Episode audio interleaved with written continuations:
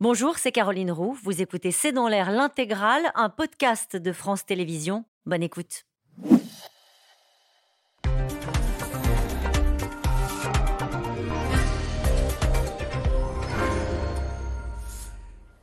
Bonsoir à toutes et à tous. Xi Jinping au fait de sa puissance en Chine et qu'il le prouve en expulsant en plein congrès son prédécesseur devant les yeux médusés et apeurés de tous les responsables chinois. Une Chine de plus en plus autoritaire également vis-à-vis de son peuple, avec une implacable politique d'enfermement zéro Covid.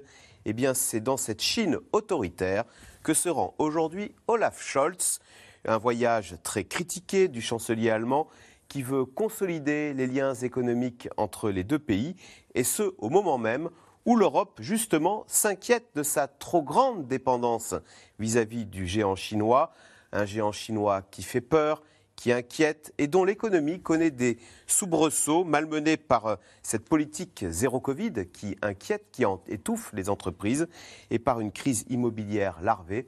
C'est le sujet de cette émission de ce C'est dans l'air, intitulée ce soir Covid, économie, la Chine dans l'impasse autoritaire. Pour répondre à vos questions, nous avons le plaisir d'accueillir Philippe de Sertine. Vous dirigez l'Institut de haute finance et vous enseignez la finance à l'Institut d'administration des entreprises de l'Université Paris 1 Panthéon-Sorbonne. Votre dernier livre en poche, Le Grand Basculement. Sylvie Matelli, vous êtes économiste, directrice adjointe de l'IRIS. Je cite votre livre, Géopolitique de l'économie, c'est aux éditions Erol. Elvire Fabry, vous êtes chercheur senior à l'Institut Jacques Delors, spécialiste de la géopolitique du commerce. Et je cite votre rapport publié en décembre dernier, Construire l'autonomie stratégique de l'Europe face à la Chine. Et enfin, Anthony Bélanger, vous êtes éditorialiste, spécialiste des questions internationales à France Inter. Merci de participer avec nous euh, à cette émission. Alors, Philippe de Certigny, il y a 10-15 ans, la Chine, c'était l'Eldorado qui faisait rêver tous les industriels. Elle a complètement changé de visage, on a l'impression. Aujourd'hui, son leader euh, est autoritaire et elle inquiète cette Chine. Elle nous fait, elle fait peur. C'est vrai. On va dire, comme vous dites, il y a 10-15 ans, c'était attirance. Maintenant, c'est répulsion ou attirance-répulsion. On ne sait pas trop. Euh, ce qui est certain, c'est que la Chine est vraiment maintenant, par rapport à 10-15 ans, de plus en plus la deuxième puissance mondiale. Hein, si on doit fixer 18 euh, 000 milliards de PIB, 23 000 milliards pour les États-Unis, euh, tous les autres sont très très loin derrière. Hein. Le troisième, c'est le Japon, qui fait même pas le tiers de la puissance chinoise. Donc c'est la grande puissance avec un taux de croissance qui est plus fort, donc qui est donc normalement appelé à devenir première grande puissance, mais avec cet énorme changement qu'on a eu, notamment dans le deuxième, mandat de Xi Jinping. Hein, euh, avant, on disait second, parce qu'on avait que deux. Maintenant, on sait qu'il y a un troisième, voire d'autres. Euh, les cinq dernières années ont été effectivement des années de durcissement de plus en plus fort, pendant lesquelles, et là, quand vous parlez de vos industriels, c'est effectivement ce qu'ils ressentent, l'économie est peut-être secondaire. C'est-à-dire, au fond, on accepte de sacrifier l'économie pour des raisons politiques, ce que d'ailleurs euh, Xi Jinping a dit de façon très claire il y a un an, au moment du centième congrès, enfin du centième anniversaire, pardon, du Parti communiste chinois. Et donc là, bien sûr, pour tous les industriels du monde, d'un seul coup d'un seul, ils se disent nous sommes à la merci, peut-être demain, euh, d'une volonté politique, ce qui se manifeste au quotidien en Chine. Et Elvire Fabrice, c'est que même vis-à-vis -vis de son peuple, on a l'impression que cette Chine est maltraitante. Avec cette, quand on voit ce Xi Jinping qui s'entête avec cette politique zéro Covid d'enfermement de toute sa population. Encore à Disneyland, on va avoir des images. Tous les Chinois qui sont retrouvés emprisonnés alors qu'ils étaient dans un parc d'attractions. Oui, Xi Jinping s'est entêté dans le choix qu'il a fait depuis le départ, dans la façon de gérer la pandémie, qui était, d'appliquer des contrôles, non pas d'essayer de vacciner le plus activement possible sa population, comme le reste du monde a tenté de le faire, et même d'importer des vaccins que l'Allemagne lui proposait, mais pour lesquels à ce moment-là il réclamait des transferts de technologie et que du coup euh, l'entreprise allemande a refusé. Aujourd'hui, ce que ça signifie, c'est qu'on a une opinion publique euh, euh, chinoise qui est épuisée. Euh, d'une part, parce que le coût économique de cette politique zéro Covid est important, il vient se rajouter à la crise immobilière, il vient se rajouter à toute une série de difficultés de l'économie chinoise, et, même que ça pèse sur la consommation des Chinois, qui avaient, eu, qui avaient eu tendance à se reporter sur une consommation en ligne qui assurait encore un minimum de, de, rebond en 2021, et qui aujourd'hui est complètement en berne. Fabrice, ce qu'on ne comprend pas, c'est l'entêtement de la part d'une personne qui est intelligente. Pourquoi est-ce qu'il s'entête dans cette politique qui ne marche pas. Euh, On a l'impression que c'est simplement parce qu'il ne veut pas se déjuger, c'est ça? Il ne veut pas se déjuger. C'est mauvais, c'est nul, mais comme je l'ai décidé, on y va. Il ne veut pas se déjuger, c'est un premier élément. Le deuxième élément que l'on voit quand même de plus en plus clairement, c'est que c'est aussi une façon de renforcer le contrôle sur la société elle-même, avec des moyens technologiques toujours plus renforcés, des caméras euh, partout, partout dans, dans, dans, les villes, dans la, dans la rue, que c'est une façon d'isoler la population chinoise aussi du reste du monde qui devient très problématique pour les entreprises, mais ça va plus loin. C'est-à-dire que l'on voit qu'on commence à sentir que cet isolement infuse aussi dans l'opinion publique euh, chinoise un nationalisme euh, et un sentiment anti-étranger qui se renforce, et notamment dans la jeune génération. Et ça, c'est beaucoup plus problématique parce que c'est la génération qui sera aux commandes euh, demain et qui, euh, et, qui finalement arc-boute complètement le système sur, ce, sur cette option de nationalisme exacerbé, nationalisme économique, et comme vous venez de le dire, euh, qui fait passer l'idéologie avant, avant l'économie. Alors en même temps, il ne faut pas négliger qu'il y a il y ça, commence un petit peu à gronder, notamment chez les consommateurs chinois. Là, ils votent avec leur portefeuille. Euh, et, et, notamment, euh, même, même euh, du côté des femmes chinoises, la démographie est en berne. C'est ce qui est annoncé pour le moment, c'est une, une, perte de la 200 des millions de, de, de, la démographie d'ici d'ici 25 ans.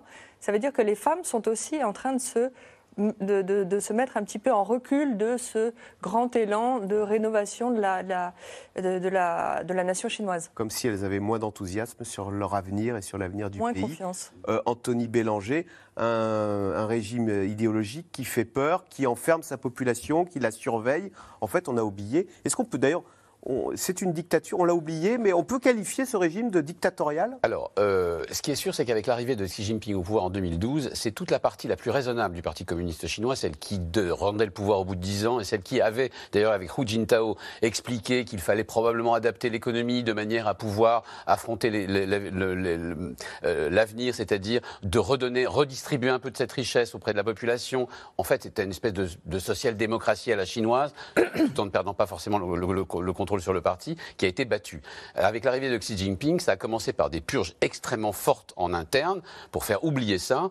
En fait, le Parti communiste chinois a eu peur en 2012 et en confiant les clés à Xi Jinping, lui a demandé de, de tout faire pour ne pas perdre le pouvoir. Cette primauté du pouvoir, c'est-à-dire du politique. il a eu peur, il s'est dit si on ne verrouille pas plus, finalement ça va terminer comme Gorbatchev, un jour ou l'autre on sera renversé. Et là, le cauchemar du Parti communiste chinois. Les Russes ont toujours été son cauchemar. Leur cauchemar, c'est depuis que depuis la chute de, de Staline, depuis le rapport Khrouchtchev et depuis la chute de, de, Gorbatchev, c'est tout pour ne pas terminer comme le Parti communiste euh, soviétique. Et donc, en l'occurrence, en 2012, il y avait vraiment deux possibilités. Une possibilité autoritaire, celle de Xi Jinping, et une possibilité, on va dire, social-démocratique, euh, avec, j'exagère, hein, euh, mais, je, force le trait un peu pour qu'on comprenne bien, avec Hu Jintao. Et donc, c'est la voie autoritaire qui a été choisie, c'est notamment la voie des bureaucrates de province, qui ont eu peur de perdre leur pouvoir. Même, c'est au fond ceux qui avaient porté au pouvoir Staline dans les années, dans les, dans les années 20, c'est-à-dire ceux qui avaient peur de perdre leur pouvoir. C'est sur eux que s'était appuyé Staline, c'est sur eux que s'est appuyé Xi Jinping. Et il y a une chose qui est très intéressante pour vous donner une belle illustration de ce que vous venez de dire justement, la primauté du politique sur l'économie.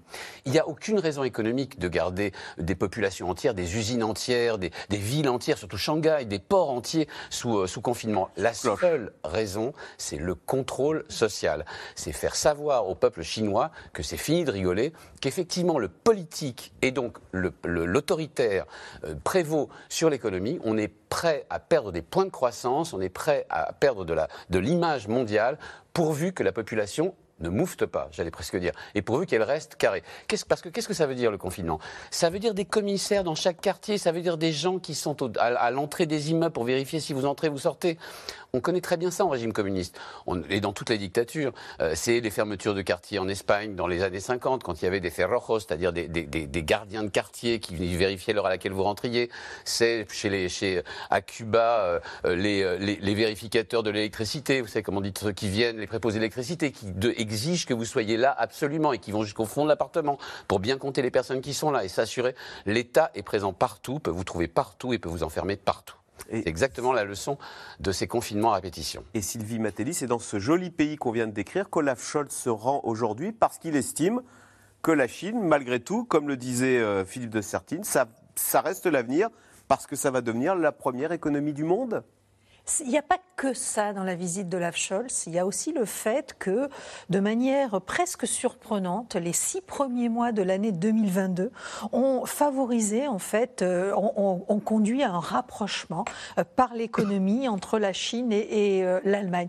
les constructeurs allemands, par exemple, ont vendu 40% de leur production de voitures à la Chine.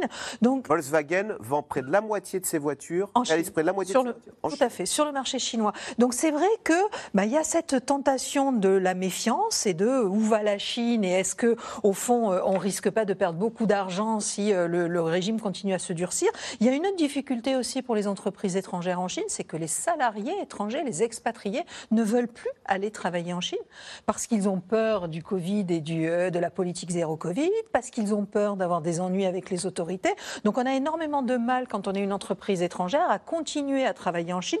Il n'empêche que dans le cas de l'Allemagne, et c'est ce qui motive aussi la visite d'Olaf Scholz. Les relations sont plus étroites que jamais avec la Chine. Les investissements étrangers allemands. Relations économiques. Les relations économiques ont été extrêmement forts. Et que un Olaf Scholz qui est euh, bousculé euh, par le logiciel qu'on lui avait inculqué depuis plusieurs décennies euh, sur la prospérité de l'Allemagne, bah, quand il regarde ce qui se passe du côté de la Russie, il s'aperçoit que le gaz s'est terminé, il va falloir qu'il se débrouille autrement.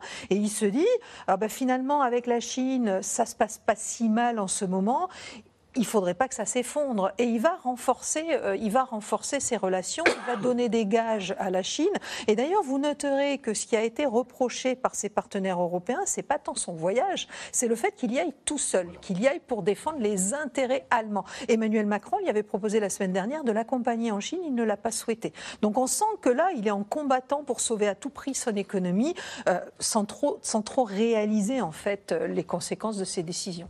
Alors, le 20e congrès du Parti communiste chinois a donc donné les pleins pouvoirs à Xi Jinping, des pouvoirs dont le président chinois use et abuse déjà depuis longtemps, notamment pour imposer sa stratégie zéro Covid à la population. Les reconfinements musclés se multiplient. Ces derniers jours, des images de travailleurs chinois en fuite ont d'ailleurs fait le tour du monde, sujet de Théo Manval et Nicolas Baudry-Dasson. Des employés qui tentent de fuir par milliers une usine de Zhengzhou, à 600 km de Pékin. Elle fabrique notamment les nouveaux iPhones. Les autorités ont annoncé le confinement pour une semaine des 600 000 habitants de la zone après la découverte d'un foyer Covid, provoquant cet exode. En début de semaine, ce sont plusieurs milliers de touristes cette fois qui ont été enfermés des heures durant dans ce parc Disneyland pour être tous testés. Tout allait bien quand on est entré, mais maintenant ils ne nous laissent pas sortir. Shanghai, mais aussi Canton ou Pékin ont reconfiné plusieurs quartiers. Le nombre de personnes à l'isolement en Chine est au plus haut depuis le printemps. Bien sûr que ça m'inquiète. J'en subis déjà les conséquences. J'ai été confiné deux fois déjà cette année. Maintenant, j'ai même peur de sortir dîner avec des amis, que ça m'empêche de pouvoir travailler ensuite. Ras-le-bol d'une stratégie zéro Covid que continue pourtant de défendre bec et ongle le président Xi Jinping, au pouvoir désormais presque illimité depuis le dernier congrès du Parti communiste. Dans un cérémonial réglé au millimètre, devant plus de 2000 responsables, il a été reconduit pour un troisième mandat, une première depuis Mao, la constitution modifiée pourrait lui permettre de rester président à vie. La Chine ne peut se développer sans le monde, mais le monde a également besoin de la Chine. Après plus de 40 ans d'efforts incessants dans la réforme et l'ouverture, nous avons créé deux miracles. Un développement économique rapide et une stabilité sociale à long terme. Faut-il y voir un symbole de ce règne désormais sans partage? L'exfiltration de la salle du Congrès de son prédécesseur, l'ancien président Hu Jintao, assis juste à côté de lui et escorté fermement hors des lieux. Le prix de divergence idéologique Raison de santé, répondent les médias d'État. Il ne s'est pas senti bien pendant la session. Son personnel pour sa santé l'a accompagné dans une salle à côté du lieu de réunion pour qu'il se repose. Maintenant, il va beaucoup mieux.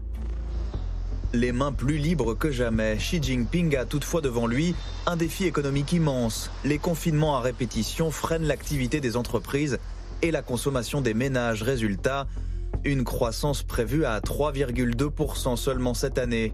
Pandémie mise à part, ce serait un plus bas depuis 40 ans. Cœur du problème, la crise de l'immobilier chinois qui s'éternise. Partout dans le pays, d'immenses immeubles inachevés comme celui-ci. Les plus grands promoteurs croulent sous les dettes et ne parviennent pas à finir les chantiers. 40% des acheteurs chinois attendent toujours leur logement neuf ou finissent par s'installer à bout dans des taudis. Actuellement, les travaux ne sont pas finis. Regardez, il reste des outils, du mastic, des planches. Voilà l'endroit où je vis maintenant.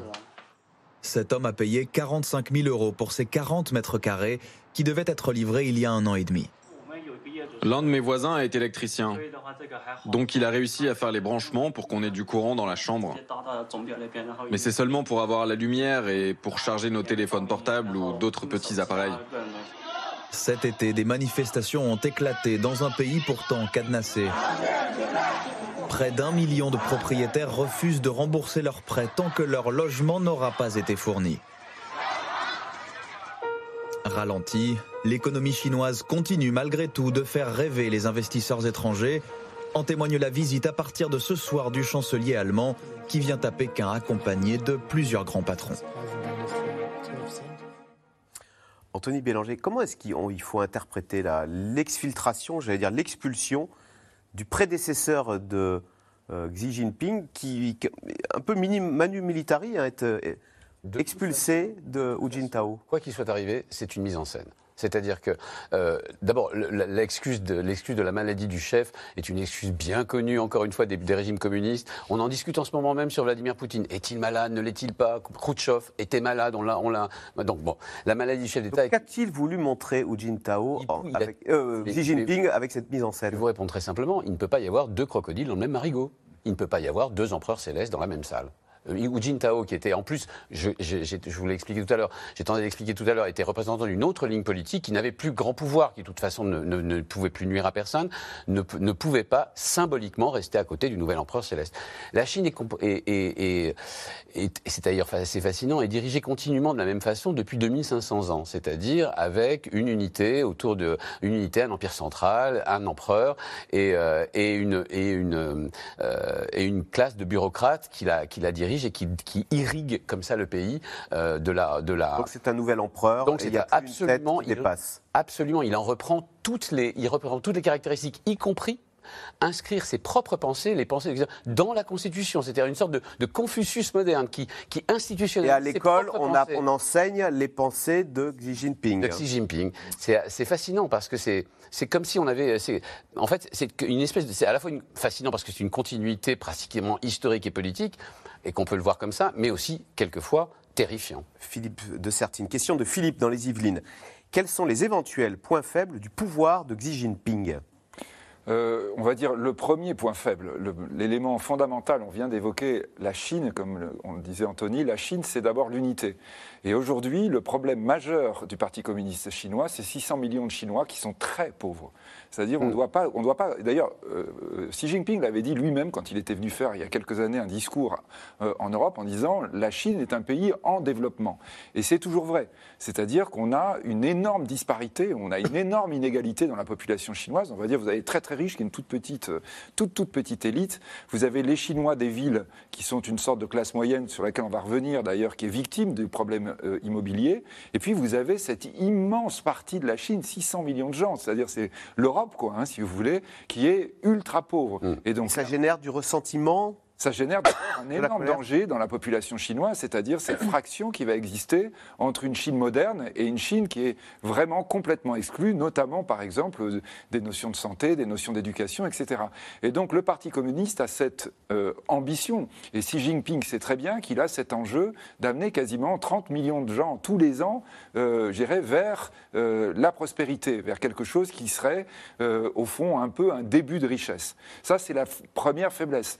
La deuxième deuxième faiblesse. Parce que le ralentissement de l'économie ne permet plus de transformer ces pauvres en classe moyenne. Exactement, avec les classes moyennes d'ailleurs qui ressentent très bien, notamment quand elles sont, je dirais, un tout petit peu en danger dans l'endroit où elles se trouvent. Est-ce qu'elles sont vraiment dans une ville? On a la, libre circulation n'existe pas hein, complètement en Chine. Hein. Donc quand vous êtes de façon un tout petit peu ambiguë dans une ville où vous ne voudrez pas être, par exemple à Pékin, vous avez des millions de gens qui sont des sans-papiers au sens propre. Euh, évidemment, c'est cette idée de déclassement. Vous étiez monté classe moyenne, mais vous pouvez redevenir pauvre très vite. Donc il y a, cette idée qui est vraiment une idée très importante autour de l'unité. Le deuxième danger extrêmement important, hein, euh, qui est un danger plus long terme, c'est le dérèglement climatique.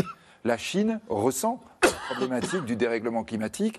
Euh, Xi Jinping l'a évoqué à plusieurs fois dans ses discours. Il avait dit notamment au moment du 19e congrès, il y a cinq ans, en disant le grand enjeu, c'était euh, inventer une société qui soit une société de développement durable. Or, nous n'y sommes pas du tout. Nous la Chine pas est encore. plus polluée que les, grandes villes chinoises, l'air y est irrespirable et on y vit très mal et c'est un danger euh, de rébellion, enfin il y a un risque de rébellion. Incontestablement, même si nous ne devons pas, euh, nous avons du, côté euh, occidental cette vision un peu extrême, soit la Chine c'est une puissance totalitaire, une puissance incroyable, soit ils sont en train de s'effondrer. On ne doit pas mésestimer l'énorme effort que fait la Chine dans ce sens. Le Parti communiste a bien considéré que c'est un, élément fondamental. On vient d'inaugurer quelques, quelques éoliennes en mer. La Chine est de loin le pays ayant le plus d'éoliennes en mer, mais de très loin. C'est-à-dire ils sont aussi engagés dans un changement. Tout en ouvrant des centrales à charbon à tour de bras. Hein. Ils font les deux. Hein. Alors, et cela étant, vous voyez, même nous, on étudie la taxonomie chinoise, c'est-à-dire la façon, euh, la centrale à charbon, mais qui doit être avec un charbon dépollué. Alors, évidemment, nous, on va dire, c'est pas vrai, etc. Mais quand même, avec cette préoccupation très, très forte. Donc là, on est avec, effectivement, euh, deux énormes défis pour le Parti communiste. Euh, Sylvie Matelli, on parlait de cette classe moyenne, bah, finalement, qui est un qui est un peu calé parce que la croissance économique n'est plus là pour enrichir tout le monde. Et surtout, on voyait dans le reportage ce monsieur qui avait acheté sa maison. Euh, est-ce que la crise immobilière, est-ce que c'est un éléphant au milieu de l'économie chinoise qu'on mesure mal et qui euh, représente un vrai danger pour la stabilité ben, politique du pays?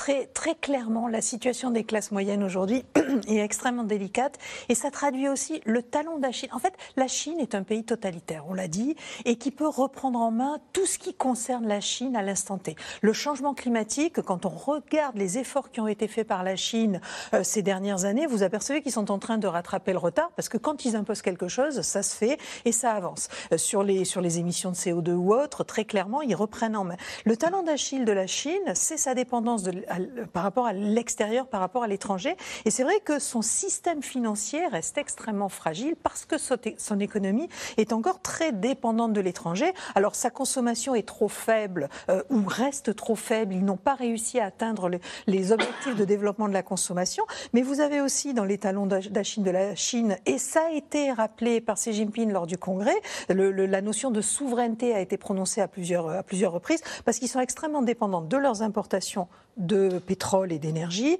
de leurs importations euh, de produits agricoles. C'est le seul pays au monde qui stocke, qui a un stock stratégique de porc euh, pour assurer de pouvoir alimenter sa, population. Donc il y a un certain nombre de dépendances comme ça qui créent des fragilités. Et pas de quoi se chauffer, pas de quoi se nourrir. Tout à fait, tout à fait. Et d'ailleurs, quand ils veulent, quand il y a une, une grande conférence, quand il y a une foire dans une grande ville très polluée, on arrête 15 jours avant toutes les usines à proximité, en particulier les usines de charbon, et en deux temps, trois mouvements, vous avez dépollué l'air. Les gens peuvent plus se chauffer, c'est pas grave.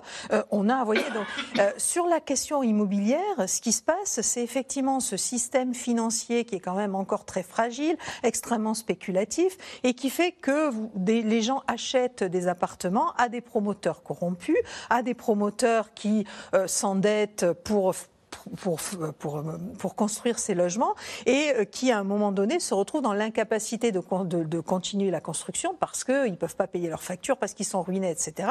Et au fond, bah, des populations chinoises qui ont déjà remboursé une partie de leur logement. Donc vous avez des gens qui sont locataires. C'est les classes moyennes chinoises qui perdent leur, leur, patrimoine à cause de, ces, de ces promoteurs immobiliers Tout à fait. Et tout à l'heure, on parlait justement de, de ces femmes chinoises qui renoncent à faire des enfants.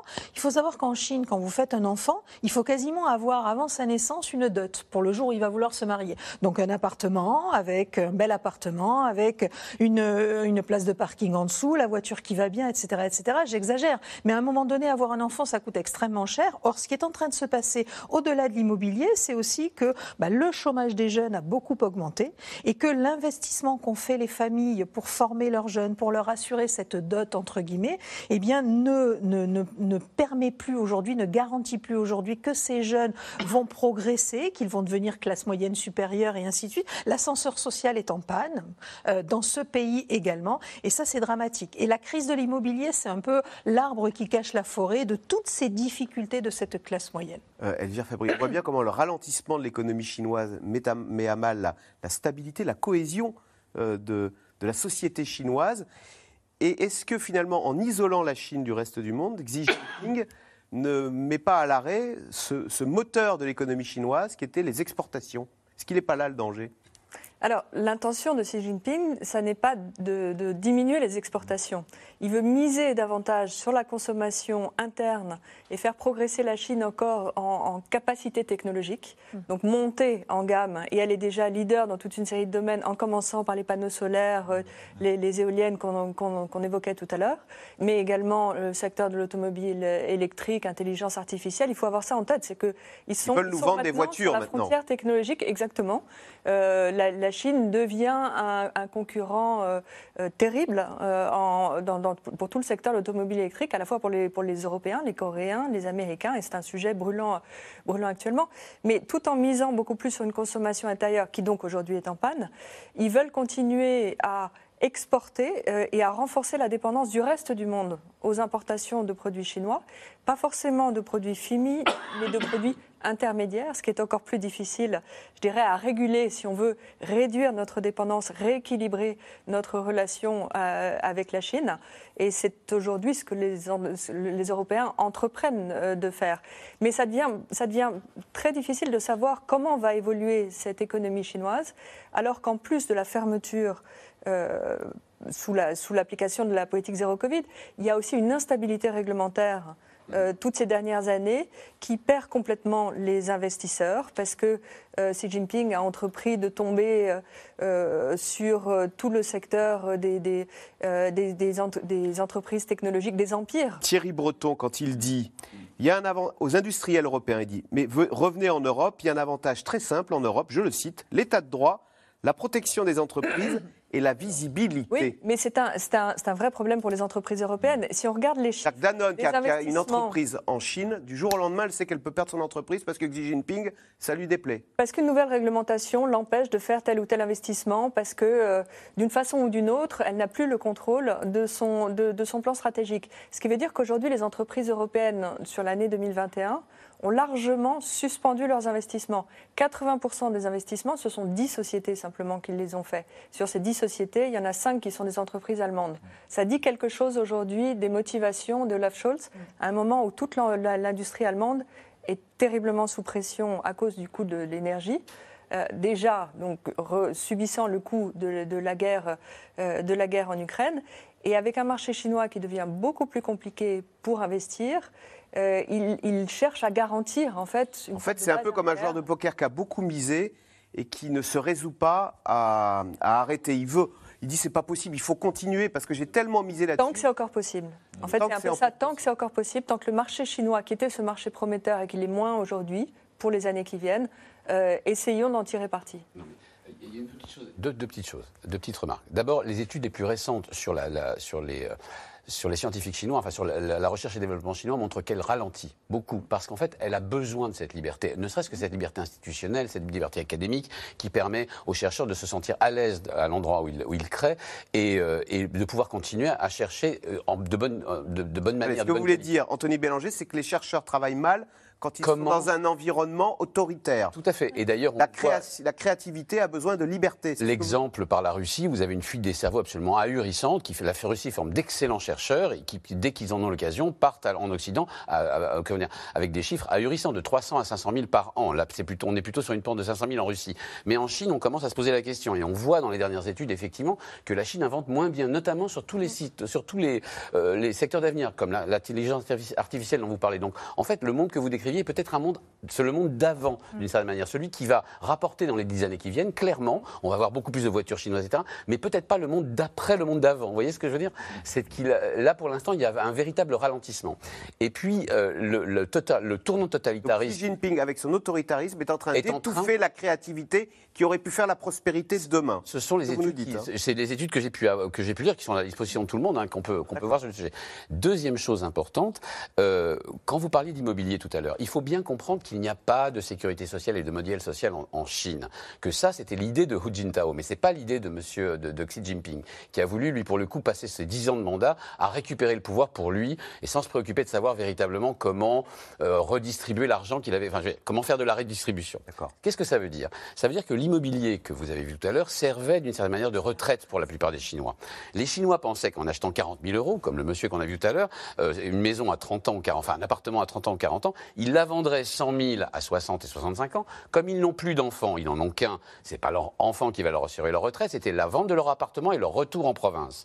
Et ce calcul-là est en train de s'effondrer. Or, c'était le seul, on va dire, il y a un filet social très très mince, mais c'était le seul, euh, la seule chose à peu près assurée depuis 40 ans pour ces fameuses classes moyennes citadines chinoises qui pouvaient partir à la retraite avec un petit capital qui leur assurait jusqu'à la fin de vie. C'est en train de s'effondrer. C'est très grave. Et on s'est bien passé en France, quand on s'attaque aux retraites, ça peut faire mal. Ça peut faire très mal. Ça peut déstabiliser une société et mettre du monde dans la rue. Ne jamais oublier que la Chine est un pays de manifestation permanente. Les Chinois n'ont pas peur de manifester, de descendre dans la rue. On a vu quelques exemples. Il y a des milliers de manifestations par an. Sylvie Matelli, Anthony Bélanger nous dit être créatif, eh ben, il faut que ce soit dans un environnement euh, de liberté. Et les, euh, la créativité s'accommode mal de l'autoritarisme. Je vais vous donner un exemple très simple. Imaginez en Chine, ou regardez en Chine ce qui s'est passé avec euh, tous ces chercheurs à un moment donné qui ont dit des choses qu'il ne fallait pas dire sur les questions sur le Covid et qui n'ont pas plu aux autorités chinoises. Ils ont fini en prison, certains en sont même morts. Donc c'est clair que quand vous êtes un chercheur, euh, si vous n'avez pas la liberté de pouvoir dire tout ce que vous, de, de pouvoir découvrir tout ce que vous avez envie de découvrir et de pouvoir l'exprimer, de pouvoir vous tromper, bah, vous évitez de chercher, vous évitez de trouver quoi que ce soit parce que bah, on, va on risque de vous le reprocher. Donc c'est mécanique et ça, a toujours été le cas dans toute société totalitaire. Et ce qu'il faut bien voir aussi, c'est, euh, je pense que le calcul que font aussi les, les, entreprises, euh, c'est sur les dépendances chinoises. Il y a une dépendance qui est extrêmement importante et qui est très ennuyeuse pour la Chine. Et je rejoins l'idée que bah, le monde d'après chinois risque d'être extrêmement compliqué, c'est la dépendance aux, aux puces électroniques. Il faut savoir que l'an en 2021, la Chine a importé en valeur plus de puces électroniques que de pétrole. Elle fait tout, la Chine, fait tout, sauf, ces petits micros, ces petites puces qu'on a dans tous nos téléphones portables et dans tous les ordinateurs. Elle ne les fabrique pas. Et avec lesquelles vous faites aujourd'hui des voitures, vous faites aujourd'hui des panneaux solaires, vous faites aujourd'hui les puces, les composants électroniques sont partout. La Chine a un véritable point faible et dépend terriblement de Taïwan là-dessus. Donc on Taïwan en plus. Taïwan en plus. Donc on voit se redessiner là euh, également l'affrontement entre la Chine et les États Les États-Unis, il y a quelques semaines, ont pris euh, un arrêté qui interdit ou qui limite très fortement les exportations de ces puces électroniques à la Chine. Donc les entreprises, elles ne sont pas complètement idiotes et elles se disent aussi que dans le contexte difficile que vit la Chine aujourd'hui, bah, peut-être que produire des voitures ou être en Chine, ce sera un véritable risque parce qu'on se mettra à dos euh, les États-Unis et d'autres marchés tout aussi importants. Alors pour l'Europe, la Chine est certes considérée comme un partenaire commercial, mais c'est aussi désormais un rival systémique, car pendant trop longtemps, le vieux continent aurait fait preuve de naïveté, notamment sur les questions de cybersécurité. Et vous allez le voir dans ce reportage de Barbara Steck et Wan Nguyen, quand il est question d'espionnage, le personnel politique doit faire preuve d'une grande vigilance de tous les instants. On regarde. À Strasbourg, on ne compte plus le nombre d'institutions, à commencer par le Parlement européen. Toute l'année, diplomates, hauts fonctionnaires s'y croisent et pour s'y rendre, empruntent l'avion. Mais à partir de 2023, l'aéroport de la ville utilisera du matériel de la compagnie chinoise Nuktech pour contrôler les bagages. Nathalie Loiseau y voit une menace pour la sécurité des données en euh, scannant les bagages euh, des députés européens, des commissaires européens, cette entreprise peut avoir euh, accès à des données confidentielles. Or, cette entreprise chinoise est tenue par la loi chinoise de donner à l'État chinois les informations dont elle dispose. Dans une lettre adressée à la préfecture du Bas-Rhin, plusieurs députés européens dénoncent une forme de naïveté et demandent la suspension du contrat jusqu'à ce qu'une enquête indépendante soit réalisée. Bénéficiant du soutien financier et politique du gouvernement chinois, cette entreprise propose des prix agressifs, parfois en dessous des coûts de production, pour étendre sa présence en Europe. Les États-Unis, la Lituanie et le Canada ont déjà interdit à cette entreprise de participer à leur marché public. Mais en France, plusieurs aéroports comme celui de Brest ou Bordeaux sont déjà équipés du matériel NucTech. Au Parlement européen, ce n'est pas la première fois que Nathalie Loiseau sonne l'alerte au plus fort de l'épidémie de, Covid, euh, pour prendre la température euh, des personnes qui entraient dans le Parlement. Là encore, c'était des caméras chinoises. Là encore, la réponse était c'était les moins chers. Ces derniers mois, le niveau de vigilance a été renforcé. Les effectifs de cybersécurité ont augmenté. Une salle blanche a même été créée, une pièce où les députés sont certains de ne pas être écoutés. Nathalie Loiseau, elle, a pour habitude de ne rien laisser traîner. On sort de son bureau tout le temps, évidemment, notre travail consiste pas à rester enfermé dans un bureau. On le ferme à chaque fois qu'on y pense, et puis quelquefois, on fait un va-et-vient. Il m'est arrivé de trouver le représentant d'un pays non européen installé dans mon bureau, tranquillement, parce qu'il avait envie de me voir. Il n'avait pas rendez-vous avec moi. Personne ne savait qui était venu me voir. Il n'était accompagné par personne. Et s'il y avait eu des papiers, bah, il aurait parfaitement pu les lire. Mieux se protéger commence donc par des petits gestes et l'utilisation parfois de gadgets. À l'Assemblée nationale, tous les députés ont reçu un filtre USB pour protéger les données de leur téléphone. Qui va permettre, si vous vous connectez dans un espace public, de ne laisser passer que le courant. D'ailleurs, vous, ne rechargez que votre téléphone. Euh, si derrière cette prise USB, il y avait des gens malveillants qui avaient installé euh, quelque chose pour tenter d'avoir euh, des données, il sera impossible d'accéder à ces données si vous avez mis ce filtre entre votre prise et enfin entre votre câble et la prise murale. Et depuis cet été, dans les sous-sols de l'Assemblée, un nouveau service a été créé pour les députés, le comptoir du numérique. Moi, je dois partir possiblement d'ici la fin de l'année euh, dans un territoire étranger, un pays étranger, probablement du côté de l'Asie. Et tu me confirmes bien qu'on a toujours en disponibilité des téléphones. Ici, les parlementaires apprennent à protéger leurs données et sont sensibilisés aux diverses cybermenaces. J'ai besoin d'être dirigé. Hein. Je suis pas, je suis pas, et puis je suis pas de la génération qui est née avec un, un, terminal ou une dans la poche. Une vigilance non sans faille. À la rentrée, Éric Botorel, comme tous les députés, a eu la surprise de recevoir un routeur Huawei, alors que l'entreprise est soupçonnée d'espionnage. C'est la question qui a lancé un appel d'offres, dont je pense qu'il ne détaillait pas quelle était la marque de la fourniture du, euh, routeur. Donc moi, je veux incriminer euh, personne sur le fait que finalement cet événement est arrivé. Ça fera une leçon pour les futurs euh, marchés, j'espère. Depuis, les routeurs Huawei ont été remplacés par l'américain Cisco, les offres européennes n'étant pas au niveau. Philippe de Sertine, quand vous voyez ce reportage, vous dites on a raison de prendre toutes ces précautions ou est-ce qu'on n'est pas un peu paranoïaque? C'est Thierry Breton, quand même, le commissaire européen au marché intérieur, qui dit l'ère de la naïveté vis-à-vis des Chinois, c'est terminé.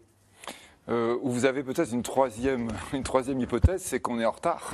Hmm. Parce qu'en en fait, là, ce qu'on voit effectivement, donc, euh, euh, on sait que Huawei, donc, effectivement, l'entreprise qu'on vient de voir, a été. télécom chinois. Exactement. D'ailleurs, qui s'est développé, entre parenthèses, avec des liens avec une grande société française de l'époque qui s'appelait Alcatel, hein, qui a beaucoup fait de transfert de technologie. C'est-à-dire qu'on a beaucoup aidé la, la, Chine à monter. Et effectivement, on se rend compte aujourd'hui que la Chine est complètement dans la guerre des datas dans la guerre des données, c'est-à-dire dans ce qui représente d'une part, euh, la valeur du XXIe siècle, la valeur économique du XXIe siècle, et aussi, bien sûr, ce qui représente la manière dont le pouvoir chinois contrôle la population chinoise et la façon dont le pouvoir chinois peut aussi étendre son contrôle sur le reste du monde.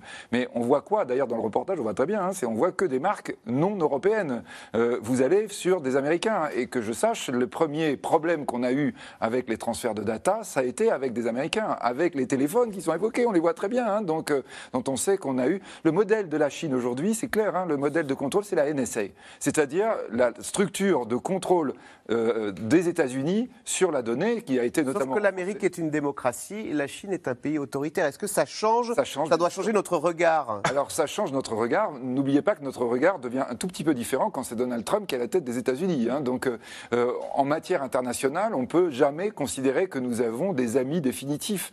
Donc là, c'est vrai. Alors Thierry Breton, je dirais, ne dit pas que ça. Il dit aussi maintenant que nous devons produire nos puces électroniques, nous devons essayer de refaire des composants. Là, c'est clair que s'il y a un endroit où il faut réindustrialiser, c'est bien là. Euh, à qui appartient le cloud?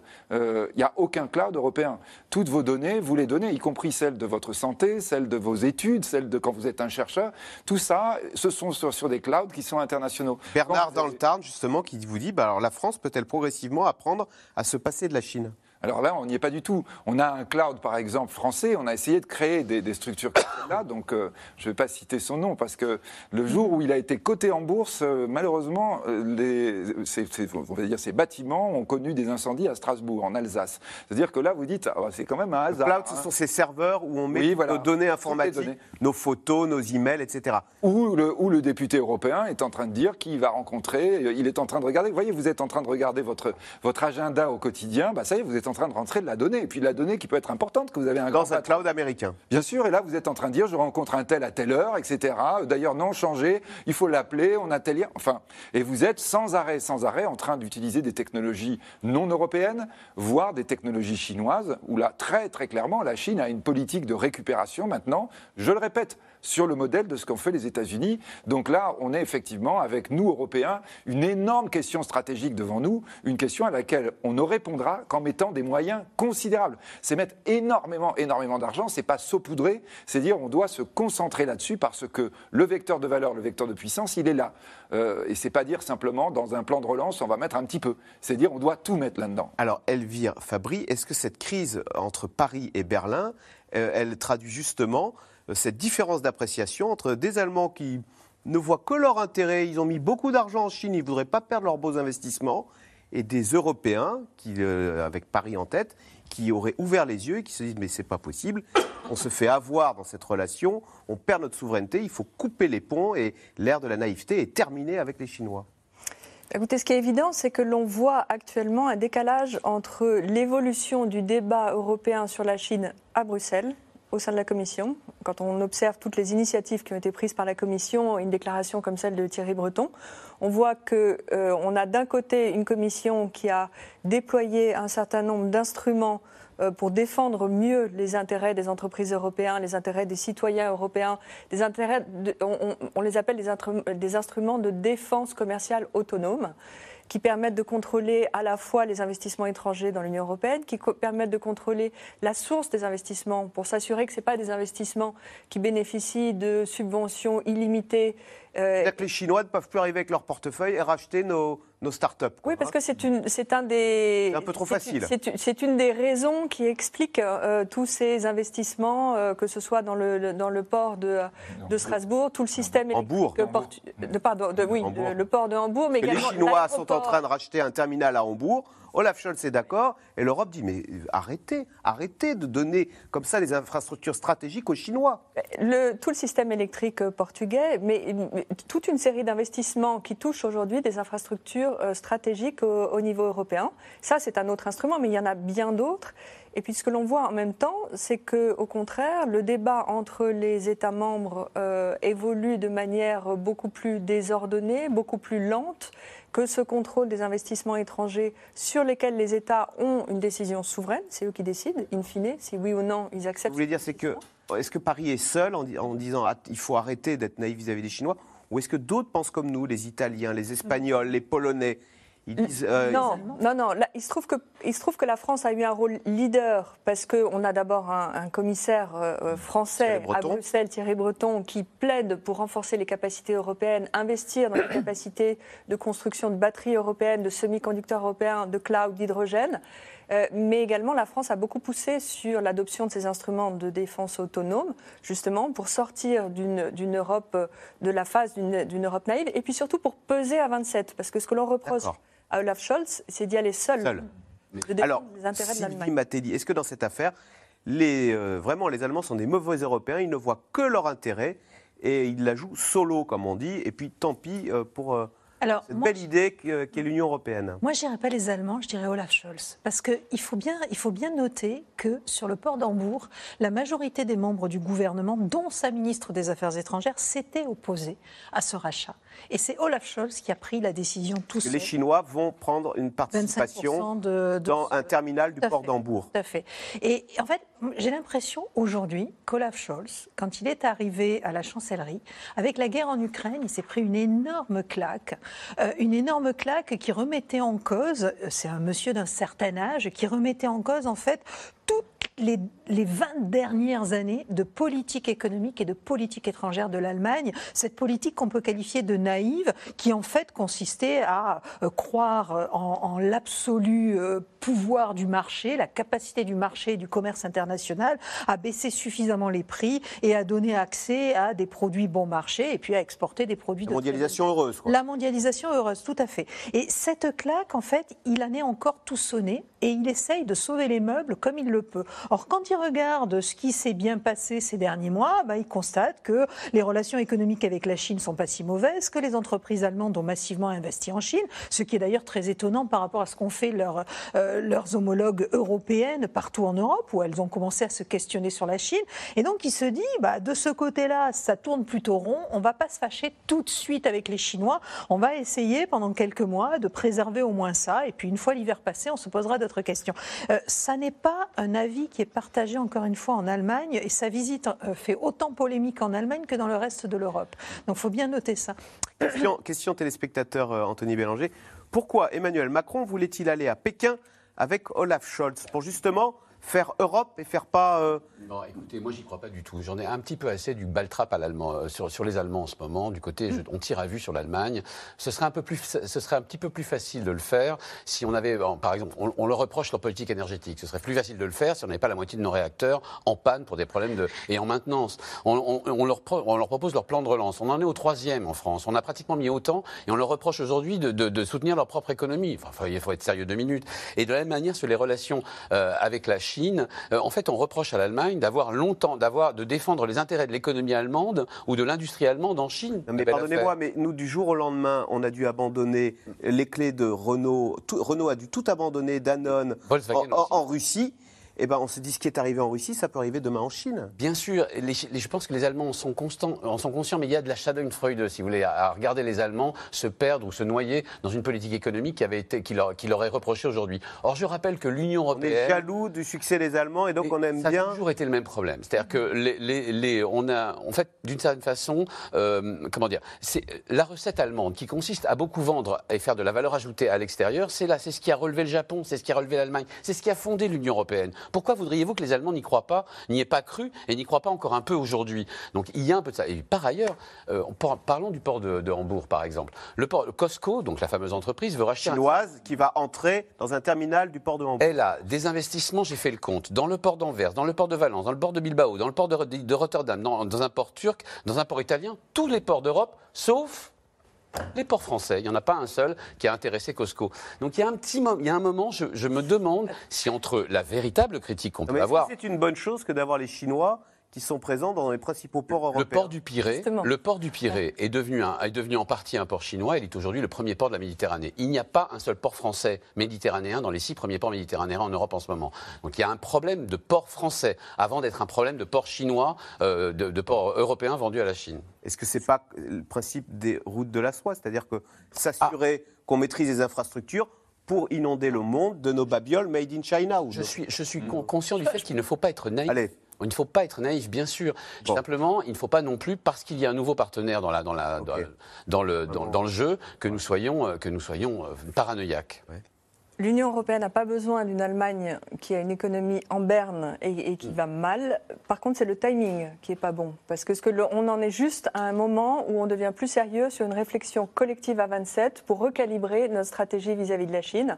Et c'est ce, ce, ce et y aller en décalage- solo Oui. Et 15 c'est- jours après le. à un moment où l'Allemagne prépare sa propre stratégie, une nouvelle stratégie vis-à-vis de la Chine, euh, c'est c'est là où il, y a, il faut se retrouver autour de la table et peser encore une fois à 27. Alors, pendant ce temps-là, l'un des principaux alliés de la Chine en Asie, la Corée du Nord, multiplie les démonstrations de force Kim Jong-un fait monter la tension dans la région en effectuant des essais de missiles en direction du Japon, mais aussi de la Corée du Sud. De leur côté, Washington et Séoul ont donc décidé de prolonger leurs exercices militaires conjoints. Sujet de Anne Maquignon et Benoît Thébault.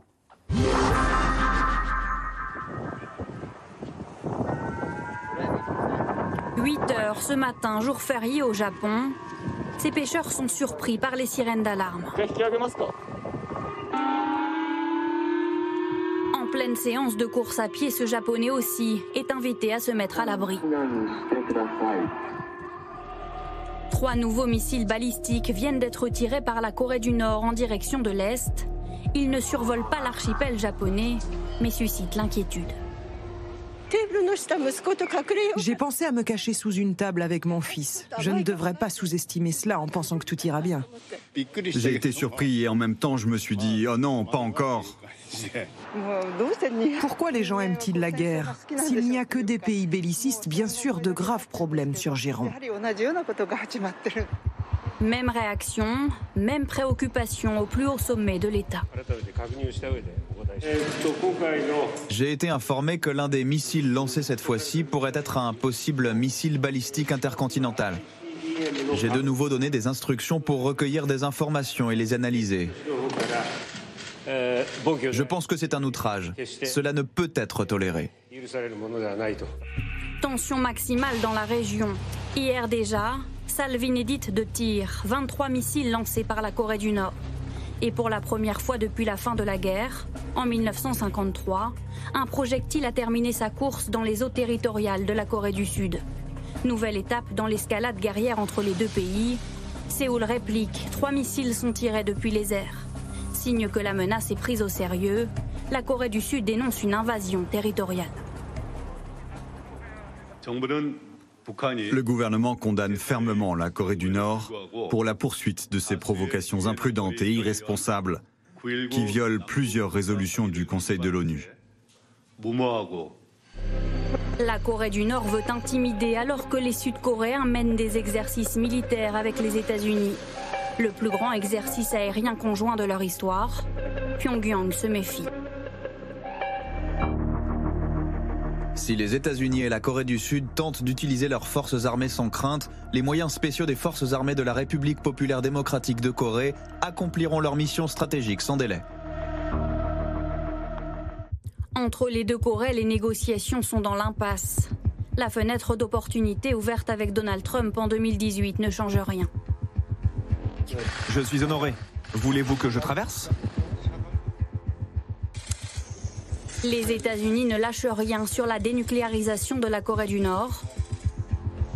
Joe Biden préfère lui renforcer son alliance avec Séoul. Kim Jong-un ne bouge pas de sa ligne. Le dictateur va jusqu'à se mettre en scène dans des vidéos de propagande comme une démonstration de sa force de frappe. Il est totalement hors de question de renoncer à l'arme nucléaire et il ne saurait y avoir de dénucléarisation ou de négociation. Des armes nucléaires ont déjà été testées à six reprises, la dernière en septembre 2017. Les récentes provocations laissent craindre une nouvelle tentative. De nouveaux tests, bien sûr, signifient qu'ils affinent les préparations et la construction de leur arsenal. Nous suivons donc cela de très très près. Nous espérons que ça n'arrive pas, mais les indications vont malheureusement dans une autre direction. Les services secrets sud-coréens attendent ce septième essai nucléaire avant le 8 novembre, jour des élections de mi-mandat aux États-Unis. Philippe de Sertine, ces, ces tirs de missiles euh, de la Corée du Nord, comment la, Chine voit-elle ça? Est-ce qu'elle euh, tolère? Est-ce qu'elle laisse faire? Est-ce qu'elle encourage, voir cette agressivité euh, nord-coréenne? On va dire dans cet univers asiatique, il faut bien voir que vous avez la Corée du Nord, vous avez Taïwan, hein, de l'autre côté aussi, qu'il ne faut pas oublier. Hein, C'est-à-dire que là, on est avec deux points très très chauds.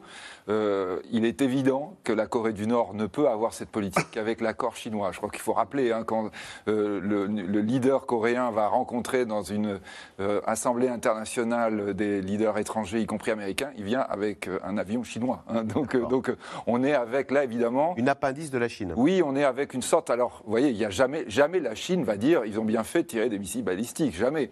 Mais on on est très clair. Là, là, on est effectivement dans une montée en, on va dire une montée en chaleur très forte, hein, puisque là, on a beaucoup, beaucoup d'essais. Euh, qui, euh, je crois, le reportage était très intéressant. Enfin, quand vous êtes au Japon, qui est un pays qui ressemble tellement, qui est, un pays démocratique, euh, on a l'impression d'être en Occident. Vous avez les sirènes d'alarme. Quand tout d'un coup, les sirènes d'alarme, parce que vous avez eu des missiles qui ont survolé le Japon. Là, ici, ils avaient l'inquiétude en se disant est-ce que le, missile, ne va pas vers le Japon? Hein, Donc, on est avec cette tension-là très, très forte dans la région. Je pense effectivement que tout ça doit être vu en fonction de ces deux pôles, Taïwan d'un côté, qui est le grand objectif de Xi Jinping et de sa génération, réunifier la, Chine et retrouver la 23e province qui est Taïwan. Euh, encore plus lorsqu'elle produit de semi-conducteurs, d'ailleurs, au passage. Hein. Donc, euh, et puis, effectivement, la question coréenne, dont il faut se rappeler qu'effectivement, c'est un petit pays avec un PIB, avec une production de richesse extrêmement faible, qui est en crise et qui pourtant arrive à produire euh, des, euh, je dirais des, des, des, armes de haute technologie, donc tout à fait étonnantes s'ils sont complètement autonomes, on va dire, si on garde simplement un vocabulaire diplomatique. Mm. Elvire Fabry, on voyait dans le reportage cette sud-coréenne, je crois dire, c'est incroyable de voir toutes ces tous ces pouvoirs qui ont envie de faire la guerre, tous ces gens bellicistes. C'était une japonaise. C'était une japonaise, voilà. Euh, est-ce que quelque part la guerre en Ukraine a libéré euh, ces, envies d'en découdre et a libéré cette agressivité euh, qu'on constate sur les points chauds de la planète?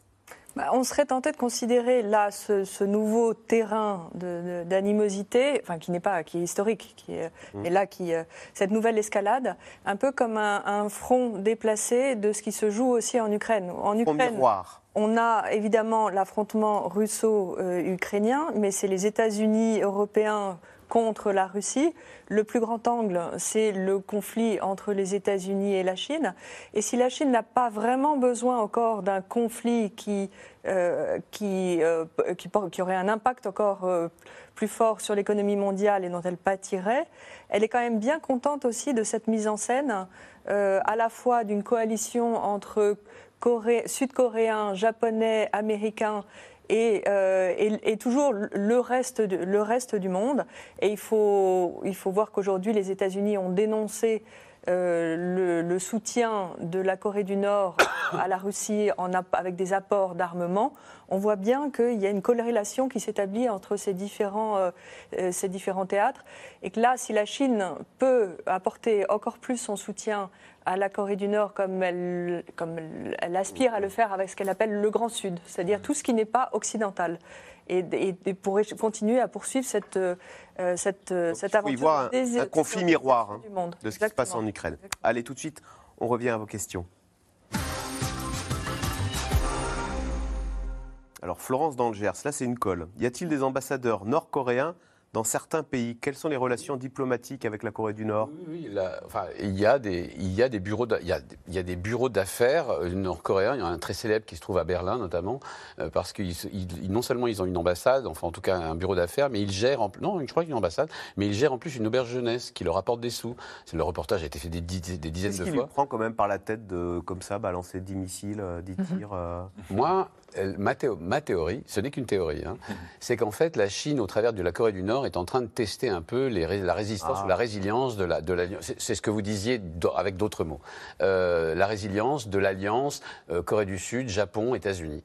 Parce qu'en fait, la Chine refuse absolument, et ce depuis toujours, hein, que son étranger proche soit protégé, géré ou même aidé, assisté par les États-Unis. Elle pense euh, qu'elle a un empire à avoir sur, ses, mmh. sur son étranger proche. C'est le cas, ça a été le cas tout au long de son histoire, et que donc les États-Unis n'ont rien à y faire, notamment les routes commerciales, c'est-à-dire celles qui passent par le détroit de Malacca, etc.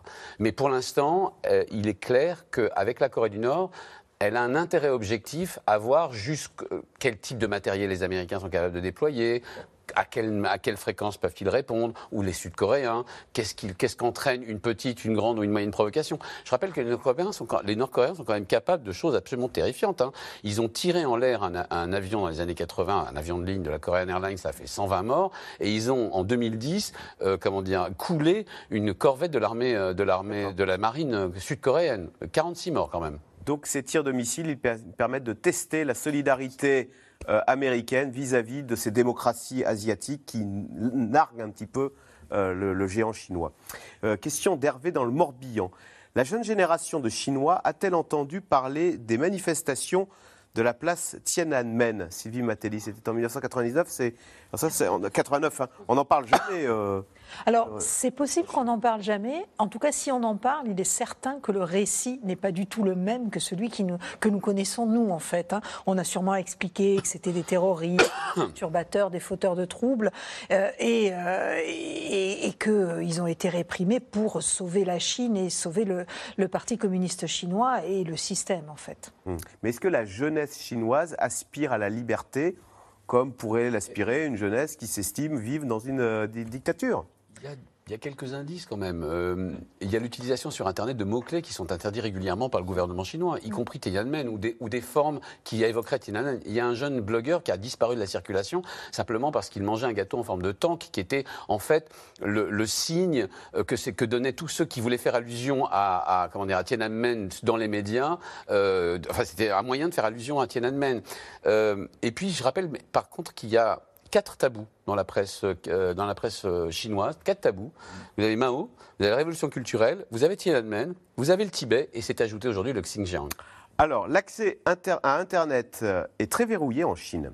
Serait-il tout de même possible qu'un mouvement de résistance se développe via les réseaux sociaux Alors, il y, a il y a des mouvements, on sait qu'il y a des mouvements euh, de résistance qui sont d'ailleurs souvent en réalité, parce que là, évidemment, d'ailleurs, entre parenthèses, c'est typiquement la pensée chinoise, ne jamais regarder un ensemble pour un ensemble, regarder comme étant un ensemble de fragments, et donc euh, voir qu'à l'intérieur du Parti communiste chinois, par exemple, il y a des désaccords. Et d'ailleurs, c'était quand même une des vraies questions sur le 20e congrès. Est-ce qu'on allait voir monter? Et on a vraiment, au milieu du congrès, on n'était pas sûr qu'il allait rentrer dans le comité permanent du Politburo, c'est-à-dire vraiment le saint des saints. Bon, et là, effectivement, à la fin, on s'est rendu compte que c'était vraiment Xi Jinping qui avait fait le ménage et qui avait écarté tous les gens qui pouvaient être un peu opposés. De la même façon, on sait que depuis plusieurs années, monte, et ça c'est important, dans l'armée chinoise, euh, donc qui est un, vraiment un pouvoir, hein, et donc d'ailleurs Xi Jinping est le patron de l'armée chinoise, il y a euh, un certain nombre d'officiers depuis euh, un certain nombre d'années qui montent et qui, euh, on va dire, contestent la politique officielle chinoise. Mais pour le moment, on en est resté là. Ce qui est certain, c'est que Hong Kong a été de ce point de vue, un, une démonstration qu'il pouvait y avoir une vraie conscience d'opposition et que deux, le pouvoir pouvait la réprimer de façon extrêmement forte en utilisant les armes, les armes du digital. Il faut rappeler, hein, peut-être c'est un détail quand vous parliez sur la jeunesse, mais quand même, non, c'en est pas un, que les jeux Internet sont interdits maintenant en Chine, hein, et que la jeunesse, effectivement, le ressent. Comme quand tout d'un coup, on l'interdit d'aller c'est une dépravation américaine où on perd notre temps. non, pas que pas américaine, hein, qui est très très asiatique aussi, mais, mais, mais parce que, oui, il y a une perte de contrôle, et il y a peut-être des possibilités d'avoir des expressions d'opposition par ce biais-là. D'où vient, alors il reste peu de temps malheureusement, d'où vient l'entêtement de Scholz De sa personnalité ou de sa méfiance envers l'Union européenne? C'est Georges à Bruxelles. C'est pas un entêtement, c'est un homme politique qui se retrouve confronté à un certain nombre de difficultés et qui veut pas rajouter des difficultés à la difficulté. Et au fond, qui se dit que c'est pas le moment de se priver de la Chine. Euh, donc il fonce et il essaye de protéger ses, ses entreprises, son économie qui est sérieusement touchée par la guerre en Ukraine. Merci beaucoup d'avoir participé à cette émission. Vous restez sur France 5, bien sûr, à suivre C'est à vous avec Anne-Elisabeth Lemoine. C'était C'est dans l'air, un podcast de France Télévisions. Alors s'il vous a plu, n'hésitez pas à vous abonner. Vous pouvez également retrouver les replays de C'est dans l'air en vidéo sur France.tv.